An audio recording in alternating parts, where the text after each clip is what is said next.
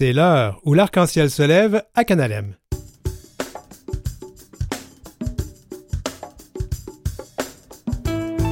Au sommaire de notre émission aujourd'hui, notre balado-diffusion, les thérapies de conversion, elles sont interdites, mais la Fondation Émergence veut s'assurer que tout le monde le sait et lance une campagne de sensibilisation. Les dons de produits sanguins permis pour les personnes queer depuis trois mois au Québec et un peu plus longtemps au pays ont fait un premier bilan. Une troisième personne guérie du VIH dans le monde, un espoir pour un traitement curatif. Et c'est le Gay Paris à la chronique Voyage. L'heure où l'arc-en-ciel se lève, une émission et balado qui nous fait tourner la tête.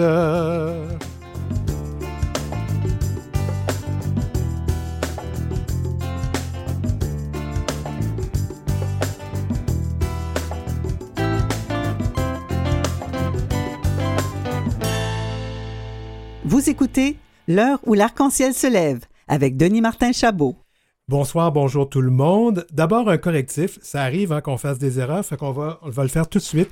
La semaine dernière, lors de notre émission spéciale sur la Journée internationale de lutte pour les droits des femmes, on a mentionné une statistique sur l'espérance de vie des personnes trans noires américaines qui était de 35 ans. En fait, ce n'est pas vrai. Le site d'information de 19th, c'est un site où des vrais journalistes de nos communautés queer mettent les choses au clair, ben, nous révèle qu'il n'y a pas vraiment de statistiques qui soutiennent qui soutiennent donc cet énoncé. En fait, répéter ça, ça ne fait que décourager les personnes trans noires. Il est vrai qu'on a recensé plusieurs homicides de personnes trans noires depuis les 40 à 50 dernières années, et oui, ça tourne autour de 35 ans quand ça arrive, mais on va se le dire, là, malgré les espérances de vie, malgré tout ce qu'on peut dire, un meurtre d'une personne trans noire, un meurtre d'une personne trans tout court, un meurtre tout court, c'est inacceptable. Trans Lives Matter, Black Lives Matter, tenons-nous-le pour dit, et nous excuse pour cette erreur. Donc, notre premier sujet du jour, la Fondation Émergence, euh, en fait, bien que ces, ces thérapies de conversion soient illégales au Canada depuis euh, décembre 2021 et au Québec, bien, ça continue de maintenir la, euh, la, manchette. Ces pratiques, on sait, visent à changer l'orientation sexuelle ou l'identité ou l'expression de genre d'une personne. Alors, la Fondation Émergence, vous connaissez, je vais me permettre quand même de vous la présenter. C'est un organisme à but non lucratif qui œuvre contre l'homophobie et la transphobie à travers divers programmes de sensibilisation. Il y en a plusieurs, dont la Journée internationale contre l'homophobie et la transphobie qui a été créée ici, je le répète, au Québec qui a lieu le 17 mai de chaque année. La Fondation Émergence donc lance une campagne de sensibilisation pour en finir avec les thérapies de conversion et pour en parler, on reçoit Laurent Brault, directeur général de la Fondation Émergence. Bonjour. Bonjour Denis Martin. Alors, je, je sais qu'on s'est déjà posé la question, on utilise toujours les pronoms il et les accords masculins avec toi. Oui, exactement. Alors, justement, euh, de quoi on parle concrètement quand on parle de thérapie de conversion? Initialement, il y avait plusieurs définitions de thérapie de conversion. Donc, avant de lancer notre programme, il fallait d'abord consulter euh, Éducalois, Justice Pro Bono, euh, la chaire de recherche sur la diversité sexuelle et de genre, ainsi que les différentes définitions juridiques, parce qu'il n'y a pas de jurisprudence pour l'instant en lien avec euh, des poursuites pour des thérapies de conversion. Donc la définition, elle, elle est variable, mais celle qu'on utilise, c'est celle qui est plus collée sur une définition sociologique, celle euh, collée plus sur le vécu des gens et un petit peu moins juridique, mais il y a toutes sortes de nuances. Mais dans l'ensemble, tous les partenaires s'entendent pour dire qu'une thérapie de conversion, c'est une pratique, un traitement ou un service qui vise à modifier, réprimer ou réduire soit l'orientation sexuelle, l'identité de genre et ou l'expression de genre d'une personne. Donc, autrement dit, on vise à rendre, pour faire en termes très simples, c'est rendre une personne homosexuelle hétérosexuelle ou rendre une personne trans cisgenre. Donc, c'est ça le, but ici. Et, c'est toutes sortes de procédés. J'ai lu tellement de choses et tellement d'horreurs sur comment ces choses-là se font, mais je pense qu'on peut le dire, il y a des, traitements de choc, il y a des traitements très, très, très durs qui peuvent être euh, établis. Alors, euh, ça, là, ce qu'on appelle, moi personnellement, je me remets de dire que j'appelle ça de la torture. Euh, ça a été banni par les gouvernements. Alors pourquoi la Fondation revient là-dessus avec cette, euh, cette campagne? Souvent, les changements de mentalité se font soit par euh, de la sensibilisation, puis ensuite les lois changent, Mais parfois, c'est l'inverse, c'est les, choix, les lois qui changent et ensuite les mentalités qui changent. Mm. Donc, on est dans le deuxième scénario. Il y a eu une belle avancée au niveau euh, juridique. Il euh, faut le rappeler, le Canada est le onzième pays à interdire les thérapies de conversion, onzième seulement. Euh, donc, on a changé les lois et c'est tant mieux. Maintenant, il faut aider les policiers, les services de la santé des services sociaux, les milieux scolaires à repérer les, thérapies de conversion, les identifier, les déceler et ensuite intervenir soit lorsqu'elles sont euh, faites ou pour vraiment les prévenir. Donc, c'est vraiment pour accompagner les différents milieux, euh, pour vraiment les identifier et prévenir. Et aussi, notre programme, on, aura l'occasion d'en parler, mais on souhaite aussi aider les victimes des thérapies de conversion ainsi que leur entourage. Ben, justement, parlons des victimes. C'est quoi l'impact qu'on peut, qu'on peut dire sur les gens qui ont subi ces thérapies de conversion? Ah, c'est ça peut être euh, très très variable. D'ailleurs, euh, j'aurais tendance à dire qu'il y a un type de thérapie par vécu euh, de chacune des victimes. Là, c'est des histoires très très différentes l'une de l'autre. mais le principal impact, c'est l'impact psychologique, c'est la honte de soi. Il faut, faut, comprendre que les thérapies de conversion prennent forme parce qu'il y a une pression sociale. il y a quand même de l'homophobie et de la transphobie qui est ambiante dans la société. Euh, c'est le sentiment d'être anormal, d'être marginal, euh, d'être euh, différent et que ça soit associé à quelque chose de mal. Donc les thérapies visent ici à corriger ça, en, faisant croire aux gens qu'ils peuvent être une autre personne, qu'ils peuvent devenir hétérosexuels, qu'ils peuvent devenir ces genres. Donc c'est vraiment, ici, on capitalise sur un sentiment de, mal-être et euh, on l'amplifie. Donc, l'impact principal est vraiment l'impact euh, psychologique, mais aussi il y a des thérapies euh, qui ont des impacts physiques. Quand on parle, par exemple, c'est sûr ça se pratique un peu moins, là, mais la lobotomie a existé quand même pendant longtemps. On parle de traitements hormonaux pour augmenter la libido. Hein moi, on va me donner euh, plus de testostérone pour que un jour je sois attiré euh, envers les femmes. c'est un peu cette logique-là, mais je veux dire, il y a quand même, on parle de camp de, masculinité et de féminité.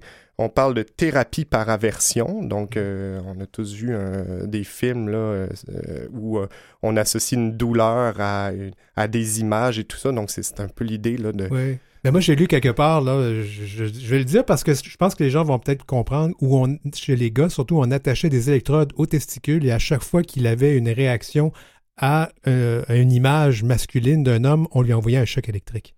Ben, j'ai mal. oui, juste à y penser. Donc, oui, juste à y euh, penser. Oui, On rit, mais c'est des choses qui existent. Mhm. Et qui sont euh, les, les, les, gens qui font ces thérapies-là? Est-ce qu'on peut associer ça beaucoup à des groupes religieux? Ah ben, c'est sûr que les groupes religieux ont vraiment leur responsabilité ici. Euh, euh, donc, on, disons, c'est, ce qui nous vient souvent en tête, là, les, les, exorcismes, par exemple. Ça, on en a vu quand même plusieurs euh, dans les victimes qui nous ont témoigné. donc oui, les groupes religieux, c'est important. Mais il faut vraiment pas négliger les intervenants de la santé des services sociaux. Donc l'ONU dit que c'est pratiquement une majorité des thérapies de conversion qui sont faites par des intervenants de la santé. Hmm. Euh, c'est vraiment préoccupant. Euh, puis euh, je, mentionnais le réseau de la santé en général comme, comme public cible de notre campagne, mais on peut parler des ordres professionnels, les médecins, les infirmières, donc c'est très large. C'est vraiment... souvent, je pense que beaucoup d'intervenants s'en rendent pas compte et ils ont des biais euh, ils ont une, méconnaissance des réalités euh, des personnes LGBTQ, euh, ce qui les amène à, à un moment donné à voir le patient comme une pathologie qu'il faut traiter et changer. En quoi donc va consister cette campagne? C'est une campagne qui a produit du matériel, affiches, dépliants, mais, mais, surtout une formation qui est disponible pour quiconque est intéressé. C'est une formation en personne ou en virtuel. Euh, donc, euh, si vous êtes intéressé, vous pouvez euh, évidemment écrire à la Fondation Émergence pour planifier la formation. Donc, dans la formation, il y a toujours une mise à niveau. Qu'est-ce que c'est les réalités LGBTQ, c'est quoi l'orientation, l'identité, l'expression de genre? Mais on avance quand même plus loin dans la formation où on explique c'est quoi les thérapies de conversion et on donne des, euh, aussi des, les aspects juridiques, on présente les ressources d'aide, on, il y a des mises en situation, puis euh, évidemment, on, on, donne les bonnes pratiques pour pouvoir prévenir et déceler les thérapies de conversion. Je me pose la question, qu'est-ce que la science dit sur euh, les thérapies de conversion? ben, les thérapies reposent vraiment sur l'idée que notre orientation sexuelle ou notre identité de genre serait comme un choix. quand on conçoit euh, notre orientation sexuelle ou l'identité de genre comme un choix, ben, l'idée c'est de dire ben, tu peux choisir de devenir hétérosexuel ou, ou, ou c'est genre. Donc c'est un petit peu l'idée derrière.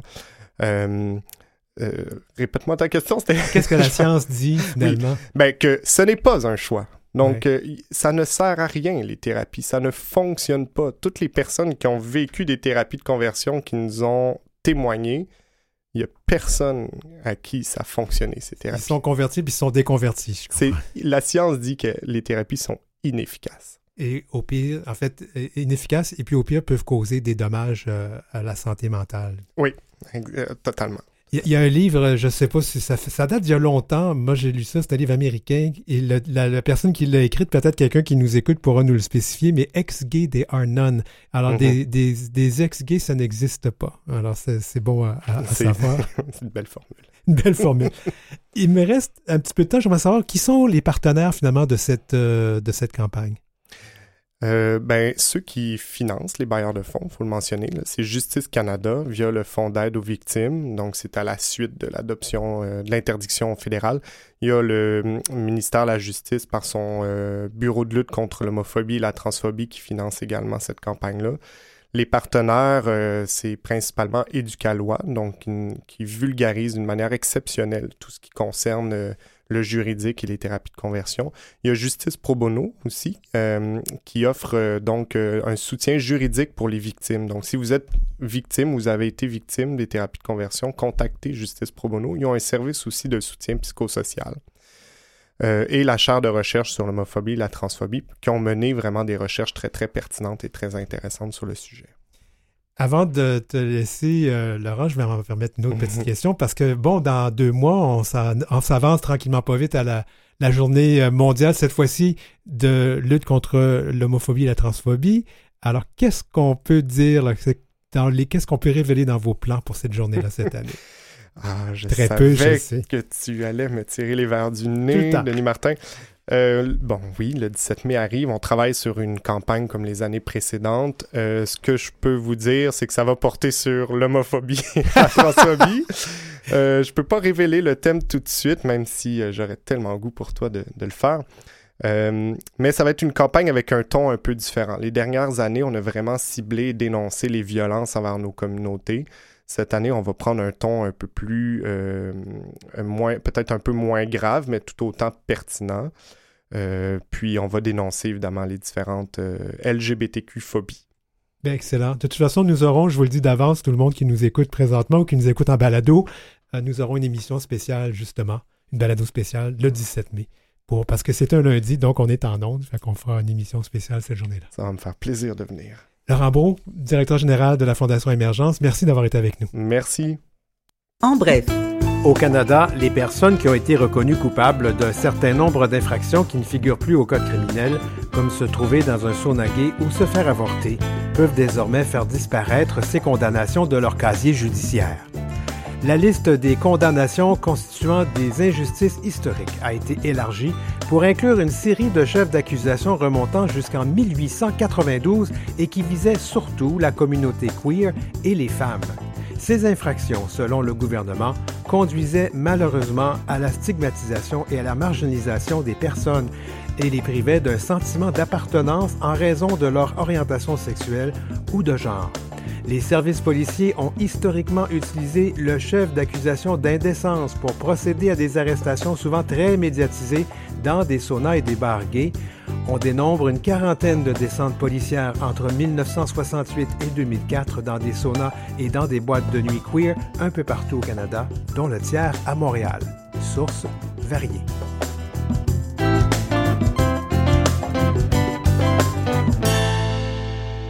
Vous écoutez L'heure où l'arc-en-ciel se lève avec Denis Martin Chabot. Avant de passer au prochain sujet, j'aimerais vous parler d'une pièce de théâtre que je suis allé voir à Québec en fin de semaine.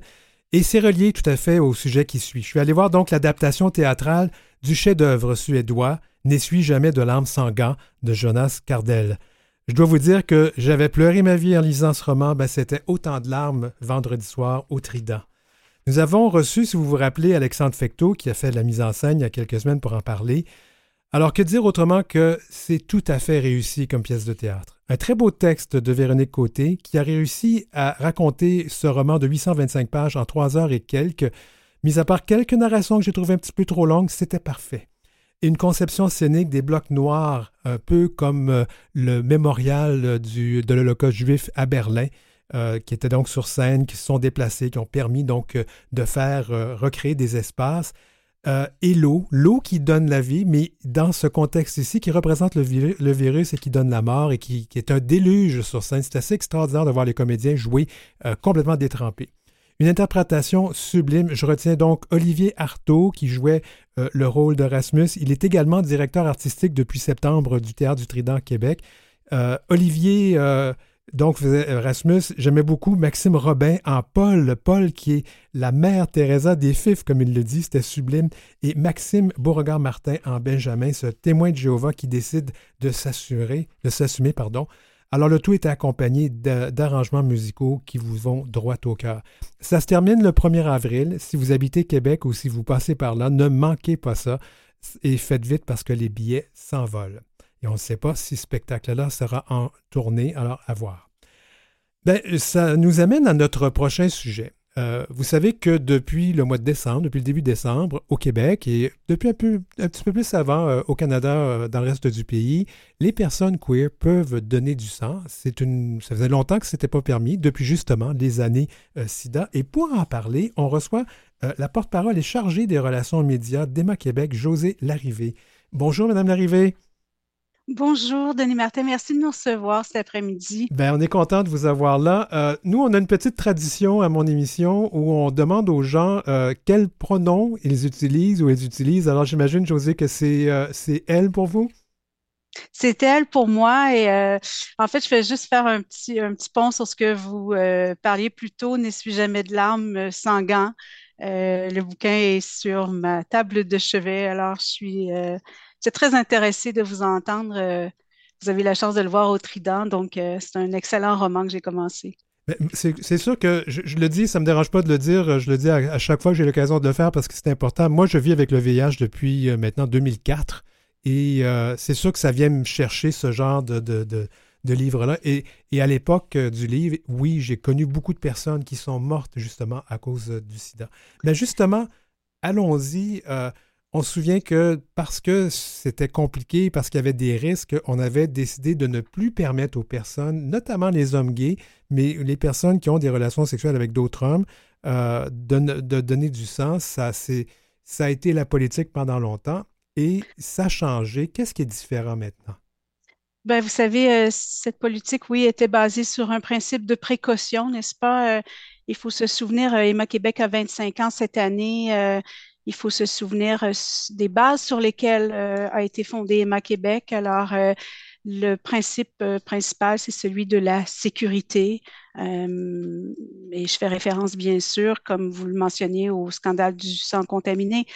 Donc, ce qui a changé, c'est la possibilité d'évaluer l'admissibilité de tous les donneurs sur une base individuelle désormais plutôt que sur des comportements personnels ou sur l'appartenance euh, à un groupe jugé à risque. Alors ça, au Québec, euh, ça s'est fait pour le don de plasma le 2 octobre dernier et ça s'est fait pour le don de sang, comme vous le disiez, euh, le 4 décembre. Alors maintenant, qu'est-ce qu'on fait de différent? J'imagine qu'il y, a un questionnaire que les gens, auquel les personnes doivent répondre. Qu'est-ce qu'on demande aux gens habituellement là-dessus? Ben, euh, il y a souvent des gens qui me demandent est-ce qu'il y a un questionnaire particulier pour euh, les, communautés LGBTQ+. Alors non, c'est l'inverse en fait. C'est, on parle ici d'inclusion, alors c'est un questionnaire non genré. C'est le même questionnaire qui s'adresse désormais à tous les individus, quel que soit le sexe, le genre, l'orientation sexuelle. On pose les mêmes questions à tout le monde. Ça veut dire, par exemple, que on va tous se retrouver avec euh, des questions sur nos antécédents de grossesse. Alors, ça ne s'applique pas, ça ne s'applique pas, mhm. mais tout le monde euh, répond aux mêmes questions.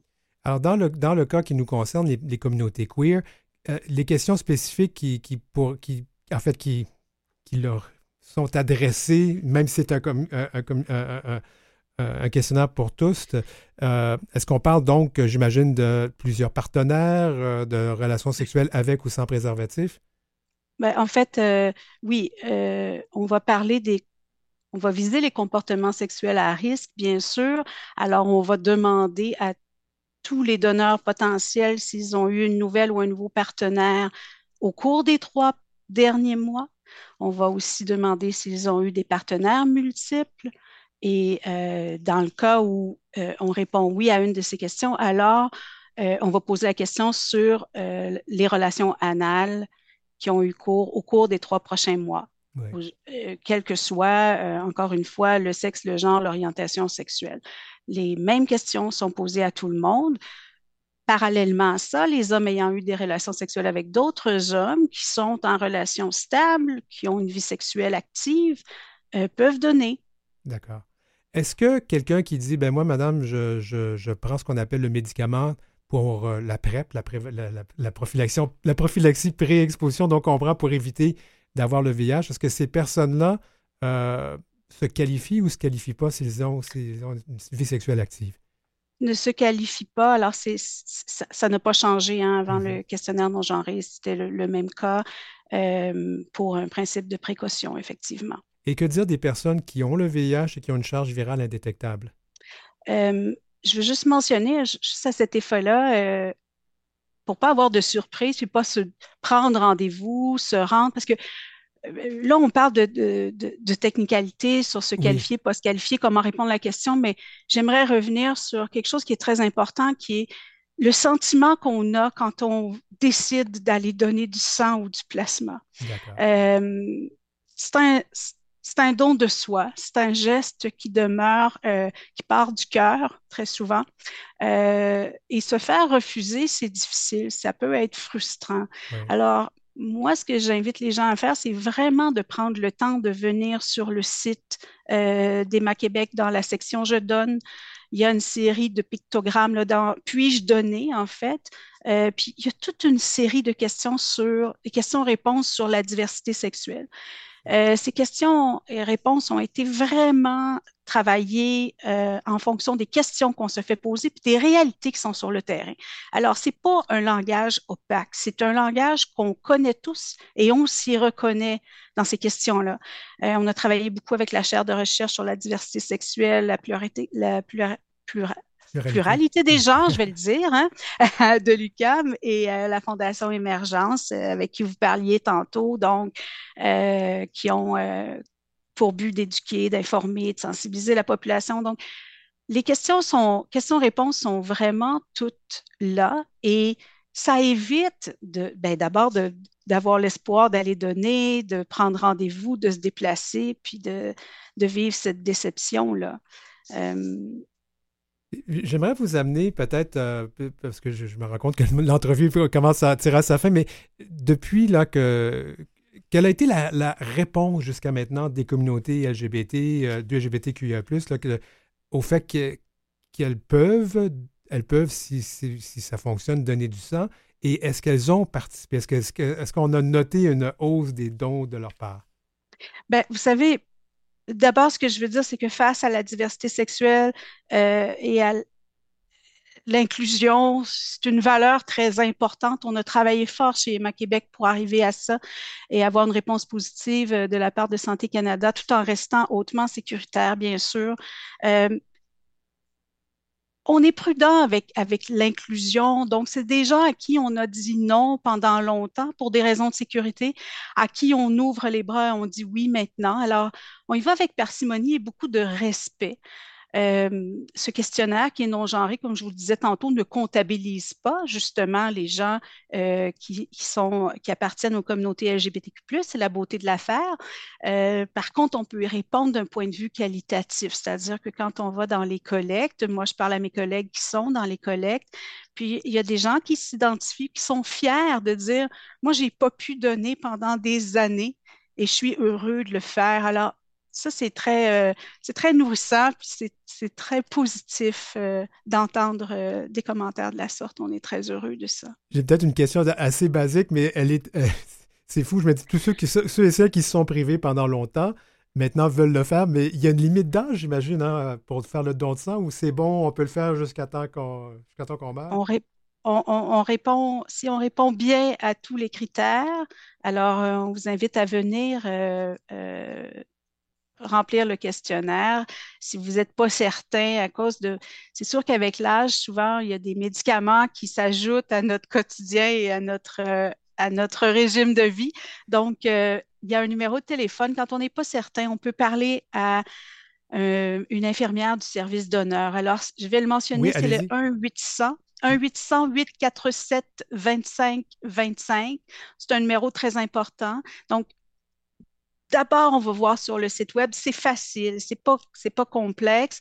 On va dans la partie puis-je donner et euh, je veux dire, c'est pas parce qu'on n'est pas allé, c'est pas parce qu'on appartient à, la communauté LGTB+, qu'on n'est pas allé chez le dentiste ou qu'on n'a pas eu un tatou, qu'on, ces, oh, n'a pas voyagé dans les trois derniers mois. Alors, je vous invite à aller voir tous ces critères d'admissibilité et si vous avez des questions particulières que vous ne, pour lesquelles vous ne voyez pas les réponses, n'hésitez pas, les infirmières euh, au bout du fil sont formées euh, et sont très sensibles aux questions que vous allez leur poser. Donc, euh, sentez-vous bien à l'aise. Ben, Madame Larrivée, on arrive au bout de l'entrevue. Je vais répéter le numéro de téléphone 1-800-847-2525. Si vous n'êtes pas certain, si vous ne trouvez pas les réponses sur le site web d'Emma Québec, je vous remercie d'avoir participé à l'émission.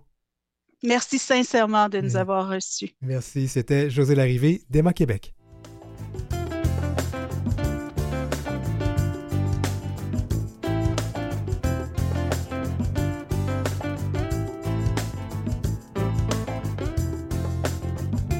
Vous avez des commentaires ou des suggestions de sujets ou d'entrevues pour Denis Martin? Contactez-le à heurciel.outlook.com. C'est heurciel en un seul mot et en minuscule, outlook.com. Suivez Denis Martin aussi sur sa page Facebook et sa page Instagram, dmchabot auteur. Après la pause, peut-on espérer un traitement curatif pour le VIH avec cette troisième personne séropositive qui en est guérie? Et on y va pour le gay Paris. Sous le ciel de Paris s'envole une chanson. Oh, bon, j'arrête de chanter, je suis plutôt animateur que chanteur. À tout de suite!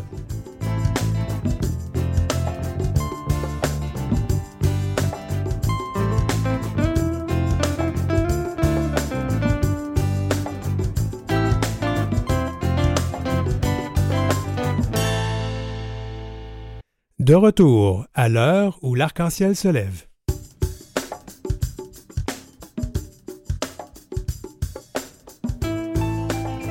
Dans cette deuxième partie de notre émission Balado-diffusion, peut-on espérer un traitement curatif pour le VIH alors qu'on vient d'apprendre qu'une troisième personne séropositive en est guérie? Et puis, on va parler du Gay Paris à notre chronique voyage. La destination euh, Paris, c'est une belle ville gay, une belle ville gay. Euh, puis je vais arrêter de faire des blagues sur le Gay Paris. Le Queer Paris, peut-être?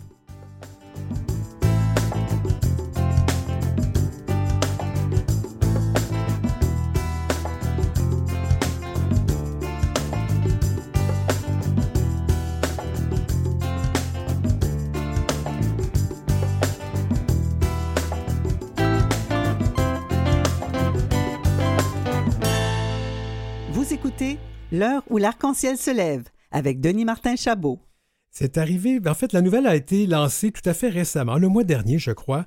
Euh, un patient, euh, un homme de 53 ans, euh, a été déclaré guéri du VIH après une greffe qui avait pour but de soigner sa leucémie. On, on l'a appelé le patient de Düsseldorf et c'est seulement la troisième personne à avoir mis au tapis l'infection en question. Alors, on a décidé de demander à notre, notre chroniqueur santé, notre chroniqueur santé, la chronique aux petits soins avec Gengis Grenier.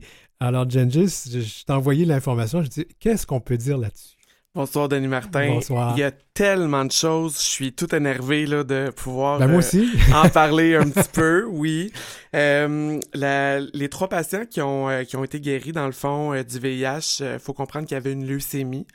Puis il faut aussi savoir qu'il y a quand même de 1 à 5% des humains sur la planète qui sont prédisposés à être euh, euh, voyons, je m'en allais dire indemnisés, mais euh, naturellement immunisés, euh, qui, en sont naturellement protégés. Donc, pour guérir ces trois patients-là, ils ont prélevé une greffe de moelle osseuse chez des patients qui étaient déjà naturellement immunisés, puis ont fait une pierre, deux coups. Ce qui est quand même très intéressant. Donc, guérir la leucémie et, guérir le, VIH. Guérir les deux en même temps. C'est, euh, euh, il y a eu le patient de Berlin, il y a eu aussi une femme, si je me trompe pas, aux États-Unis, puis euh, le troisième patient qui a été annoncé. Tout ça a soulevé beaucoup de passion parmi les chercheurs scientifiques et tout, à savoir est-ce qu'on va finir par y arriver? Est-ce qu'on peut lancer des études expérimentales? comment qu'on va finir par y arriver? Puis, euh, il y a eu l'événement annuel de CROI à Seattle euh, cette année en février. CROI. oui. Tu connais CROI? Non. C'est une euh, conférence internationale où ce que les, les, chercheurs en VIH se réunissent et présentent leurs données de recherche, font comme un réseau de partage d'informations. Puis, ce qui a été présenté, moi, j'en suis, j'en suis bouche bée. J'ai pu mettre quelques mains sur des diapositives de présentation plusieurs études cliniques de Denis Martin. En fait, il y en a même une euh, dont euh, les, euh, les participants vivants, c'était pas des humains, c'était chez des macaques. On s'entend que les, quand on teste des, des médicaments, c'est souvent chez des animaux en premier, qui sont très, les macaques sont très près quand même de l'être humain.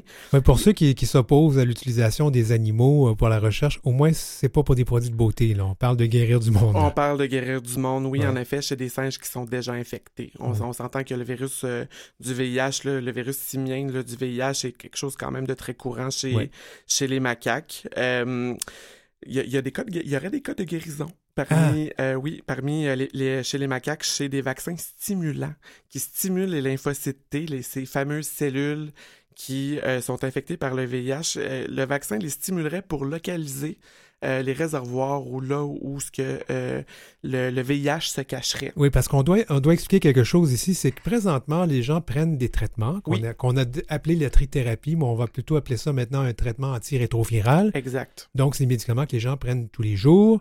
Et ces médicaments-là, en, en fait, diminuent euh, la charge virale, celle qu'on peut détecter par une prise de sang, à pratiquement presque zéro. Mais quand on arrête le traitement, ça revient parce que ça se cache quelque part. Là, on sait, on est, on semble être capable de trouver où ce que c'est. Euh, ils sont pas encore certains. C'est pour ça qu'en ce moment, il y, a, de ce que j'ai compris, il y a quand même quatre études cliniques qui sont euh, qui seraient en cours, dont une qui est terminée. Euh, ça l'inclut grosso modo dans ces études-là, on parle de vaccins stimulants, de traitements euh, immunogènes, soit de l'immunothérapie, avec des molécules qui seraient complémentaires au traitement que euh, les séropositifs prennent déjà tous les jours. D'accord. Tu sais, après les trois cas de guérison euh, avec les greffes de moelle osseuse, euh, il y a quand même des participants qui ont essayé à des premières études cliniques où ce que il a fallu qu'on fasse des arrêts de traitement supervisés pour que le virus ressurgisse, pour aller chercher les biomarqueurs, soit les, les petits indices là, sur l'infection, à savoir où est-ce qu'il pourrait se cacher. Euh, fait que ça a pu permettre, dans le fond, de cibler des études cliniques et c'est là où ce que je deviens un peu, un peu, euh, je deviens excité dans le fond où ce que Denis Martin, je pense qu'on va connaître la cure. Je pense que dans quelques années, c'est quelque chose qui va être accessible au grand public.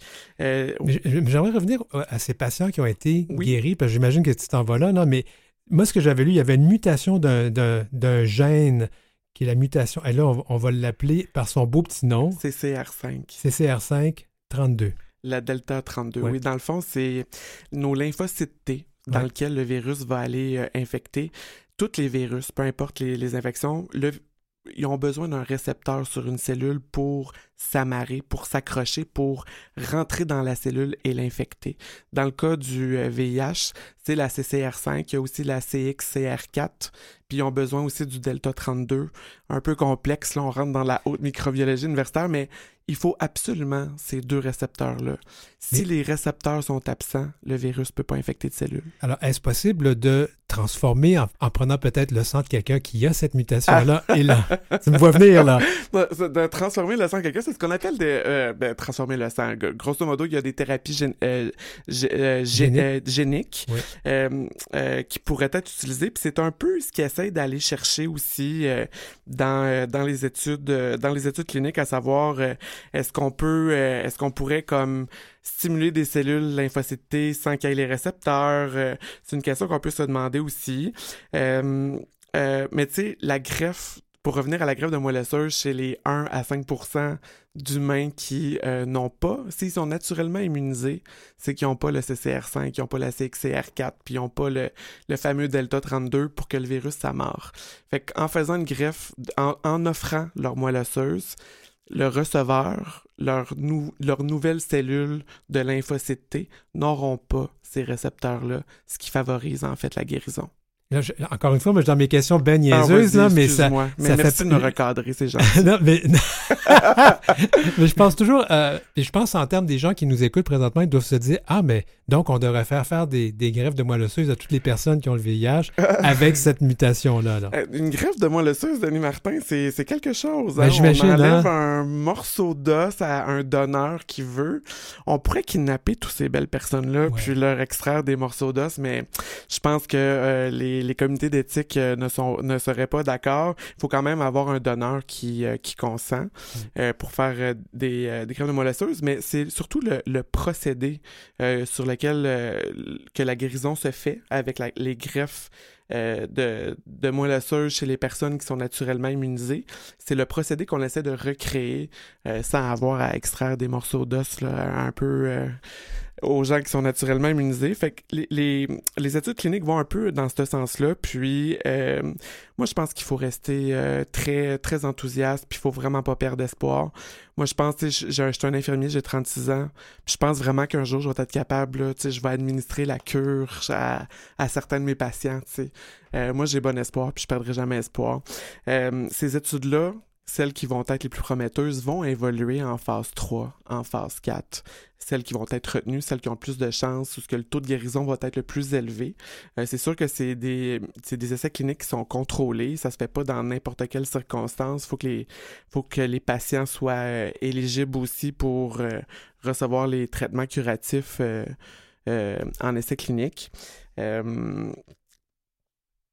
mais les, les, traitements immunogènes puis les vaccins stimulants reproduisent un peu euh, le procédé. C'est c'est ce fameux procédé de greffe de moelle osseuse qu'on a guéri trois patients qu'on essaye de, de recréer. Puis je pense que Gilead, qui est la compagnie qui produit, euh, qui, qui, qui, orchestre beaucoup de ces études cliniques-là, est sur le bon chemin. Hmm. Ouais, ils ont une, sur, leur, sur leur site internet, il y a quand même une bonne page là, de dédiée un peu euh, à, leur, euh, à leur début d'exploit, en espérant que ça continue de donner des, des bonnes preuves, puis que qu'on puisse en arriver à une cure qu'on va pouvoir donner à tout le monde.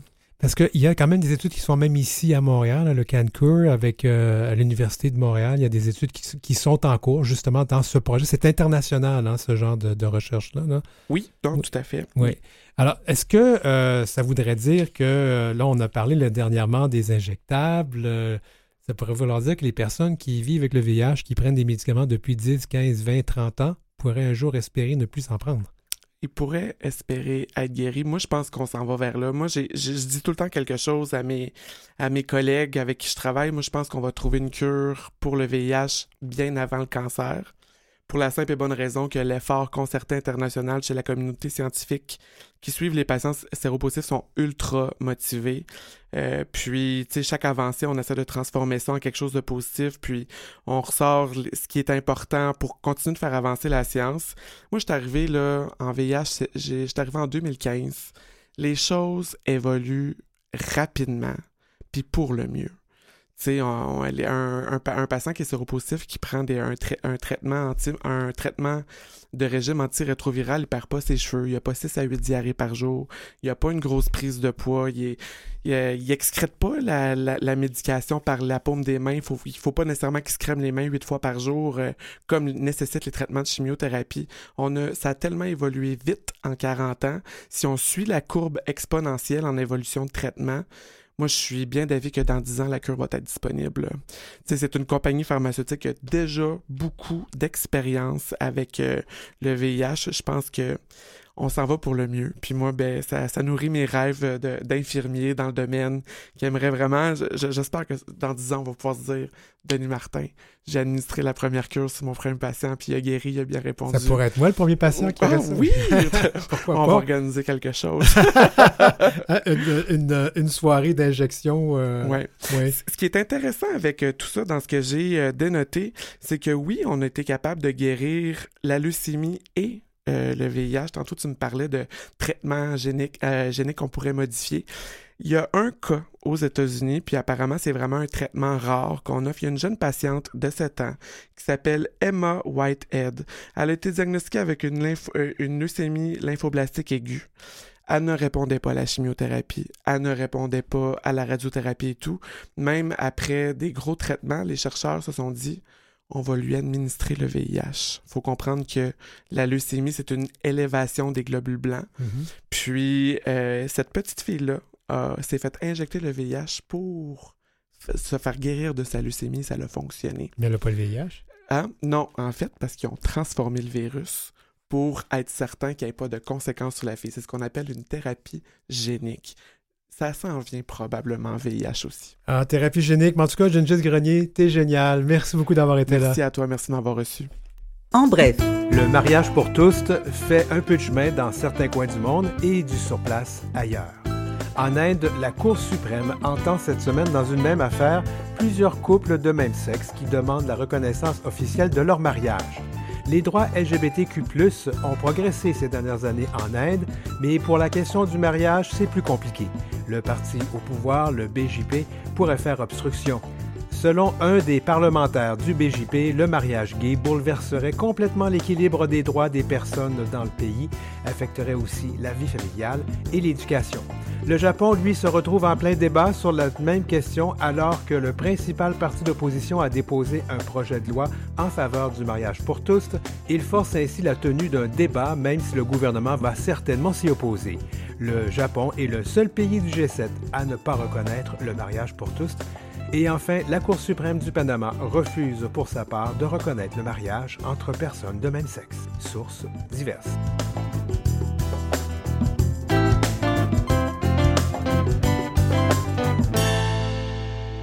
Vous écoutez L'heure où l'arc-en-ciel se lève avec Denis Martin Chabot. Et oui, on s'en va à Paris, le Gay Paris. J'aime beaucoup dire ça, le Gay Paris. Ça, depuis le début de l'émission, j'arrête pas de dire ça. Salut Pascal, Pascal Chalmel, ça va bien? Ben, ça va très bien, merci beaucoup. Alors, on rejoint notre agent de voyage préféré d'LGBTvoyage.ca. Euh, Pascal, on parle de Paris.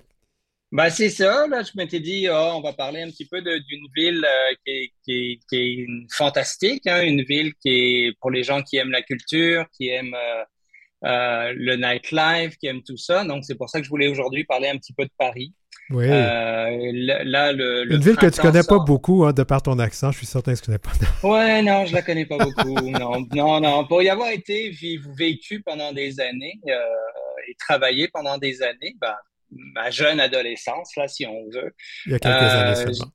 Il y a quelques années seulement. Euh, je dirais que Paris, c'est une ville que j'aime beaucoup. Puis, tu vois, j'y suis, allé, j'y suis allé il y a pas longtemps. Bon, euh, en octobre, j'étais en Europe. Et puis, je trouve que Paris, c'est une ville, c'est pour les gens qui pensent à un premier voyage en Europe. En général, on me demande bien souvent, moi, si quelle ville je vais penser en premier. Ben, je dis tout le temps d'essayer Paris parce que si tu vas, que tu ailles à Londres ou que tu ailles à Prague ou quoi que ce soit, je trouve que Paris, c'est vraiment une ville qui est intéressante. Pour la communauté, elle est fantastique aussi ben parce que, bon, euh, de plus en plus d'ouverture en France. Bon, ils étaient peut-être, euh, ils étaient pas mal en arrière de nous euh, il y a quelques années. je trouvais que les la mentalité française. mais aujourd'hui, à Paris, je dirais qu'il y a toute toute une diversité pour la clientèle, euh, même au niveau de la localisation. Euh, je voulais parler aussi un petit peu de l'hébergement, hein, parce qu'on pense souvent, à Paris, on s'en pense souvent hôtel, bon, quelque chose de... Parce que bon, c'est sûr qu'il y a plusieurs catégories, mais il y a aussi la formule appartement qui est intéressante, euh, moins ben, pour ben, l'avoir fait. Oui, ben, allons-y, allons-y, peut-être avec, par le début. Donc, avant de parler peut-être des, des, des, des, hôtels, parlons d'abord de ce qu'il y a à voir à Paris, quand, particulièrement quand on parle de personnes de nos communautés du LGBTQIA+. Ben, c'est sûr qu'idéalement, faut, quand, on, quand, on va aller, quand on cherche un, logement à Paris, il faut vraiment être situé dans le quartier du Marais. Je dirais le quartier du Marais qui est tout à fait différent de la rue Sainte-Catherine qu'on connaît à Montréal, mais qui est un quartier qui est proche de la Bastille, qui est proche euh, de la République, euh, de l'Hôtel de Ville. Et toutes les, tous les endroits à Paris, que ce soit les bars, les clubs ou les commerces, euh, sont identifiés, mais c'est beaucoup plus discret, je dirais, que, si, que ce qu'on retrouve à Montréal. Donc, et quand on est localisé au cœur du marais, qu'on appelle vraiment le cœur, moi je compare toujours ça un petit peu avec euh, le euh, Berry, le métro Berry. Bon, les gens qui veulent se localiser autour du Marais, c'est vraiment station de métro Bastille. On est, euh, on est vraiment centré au niveau du cœur de Paris et de là, on peut circuler partout parce que la station de métro Châtelet, elle dessert partout. Donc, on est super bien localisé, mais en général, si on veut sortir le soir, si on va aller dans les bars, dans les commerces, si on va aller faire plusieurs euh, endroits, c'est bien d'être situé dans ce coin-là parce que la majorité des bars, le Corse, tout ça, ça se retrouve au cœur du Marais. Là dans le, dans le, marais, il y, a, de tout. Hein. Il y a des bars, oui, il y a des cafés. Oui, des, des bars, des cafés, des restos. C'est les petites rues, hein. c'est des rues pas larges, là. C'est des petites rues vraiment parisiennes avec des, des au niveau de l'architecture, c'est fantastique parce que euh, Paris, c'est vraiment une, une, ville où ça a été c'est vraiment, faut vraiment découvrir ça. On n'a jamais assez de fois pour y aller. Pour à chaque fois, on découvre quelque chose.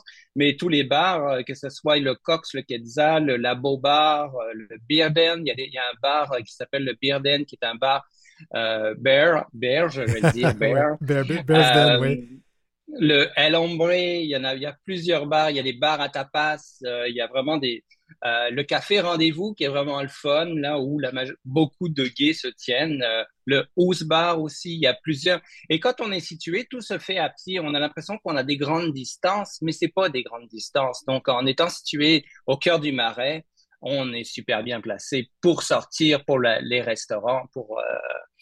Euh, moi, il, y a, il y a un petit commerce que je recommande toujours aux gens. Je ne sais pas s'il est encore. Moi, la dernière fois j'étais là, c'était avant la pandémie. Il y avait une petite boulangerie où on faisait des, des baguettes euh, en forme phallique. ah, peut-être que ça existe encore. Écoute, oui. Le nom ne me revient pas, mais j'avais bien rigolé quand j'ai vu ça. Mais là, si on décide d'aller euh, d'aller dans le marais, parce qu'il y a beaucoup de choses, il y a beaucoup d'adresses, on, parle on a parlé de restos, il y a de tout. Hein. Il y a des cinémas, il y a des théâtres hein, dans ce coin-là aussi. Oui, il y a des cinémas, des théâtres? On est autour de la Bastille, tout ça. Donc, il y a vraiment, il y a le, le centre Georges Pompidou, les gens qui aiment euh, bon, l'architecture qui, qui, est complètement dénaturée du, du centre Georges Pompidou. On est, euh, euh, oui, il y a plein de choses. Hein, il y a beaucoup d'activités. Euh.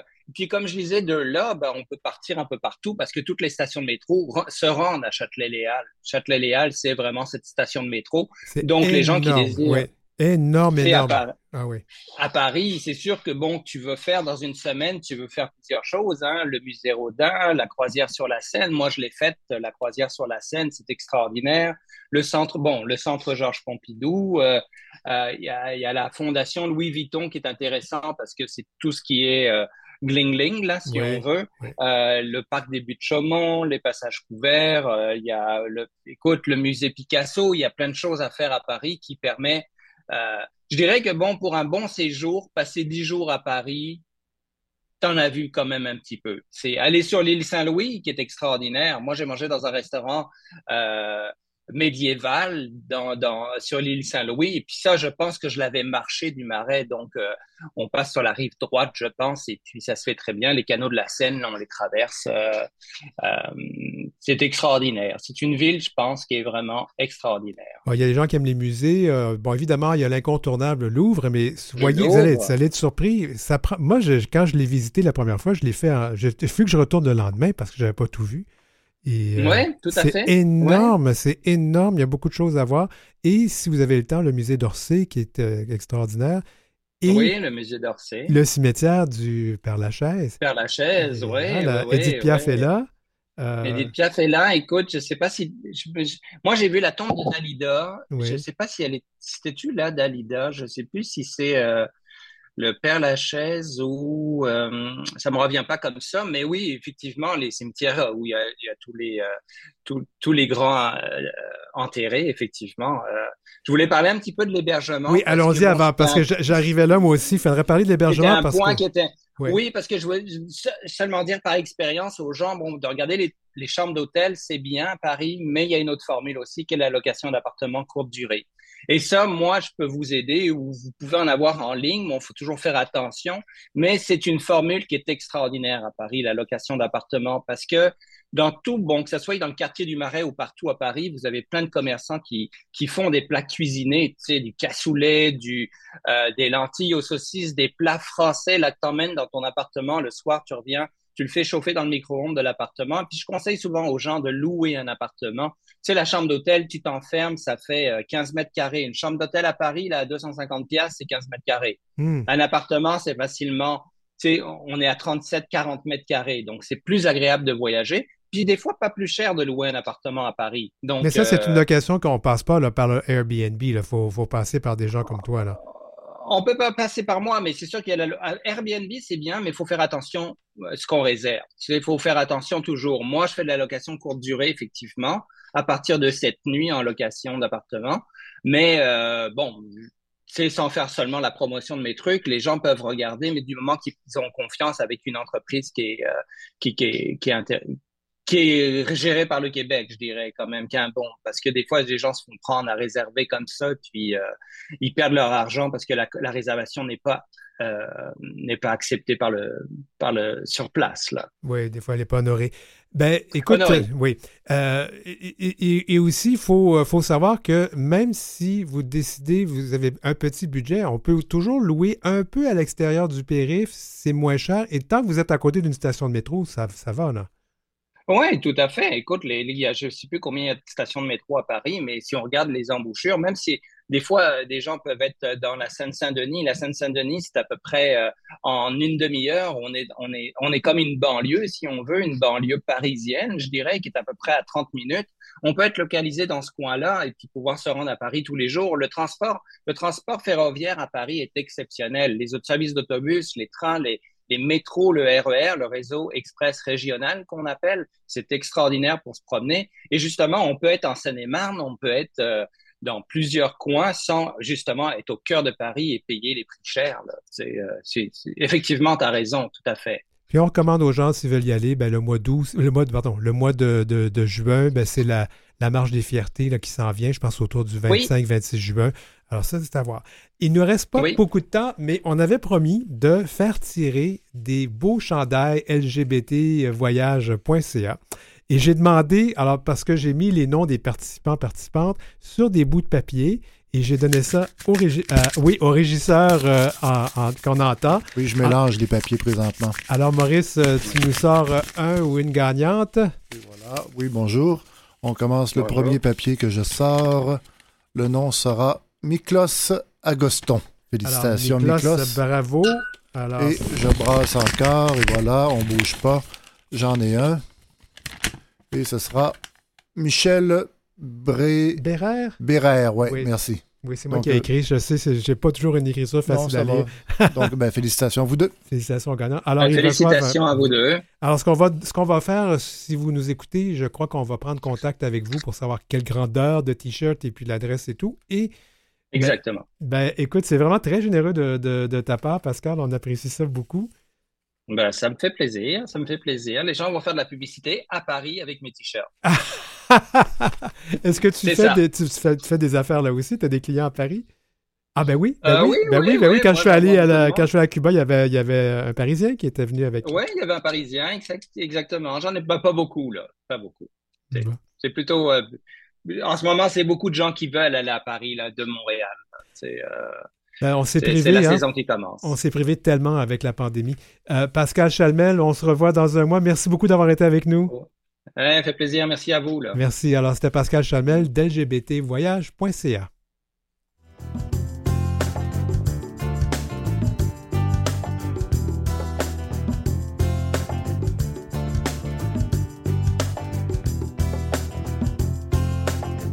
Vous avez des commentaires ou des suggestions de sujets ou d'entrevues pour Denis Martin? Contactez-le à heurciel.outlook.com. C'est heurciel en un seul mot et en minuscule, outlook.com. Suivez Denis Martin aussi sur sa page Facebook et sa page Instagram, dmchabot.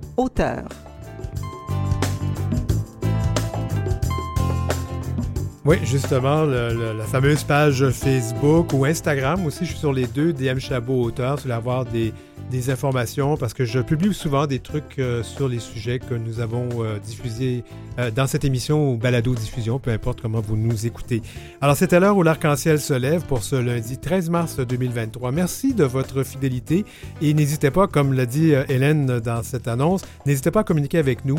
Heure ciel en un seul mot en minuscule outlook.com. Merci à nos invités aujourd'hui, Laurent Brault, directeur général de la Fondation Émergence, José Larrivé, porte-parole d'Emma Québec, Gengis Grenier, infirmier pour sa chronique aux petits soins, et puis j'ai mon voyage avec Pascal Chalmel d'LGBTvoyage.ca.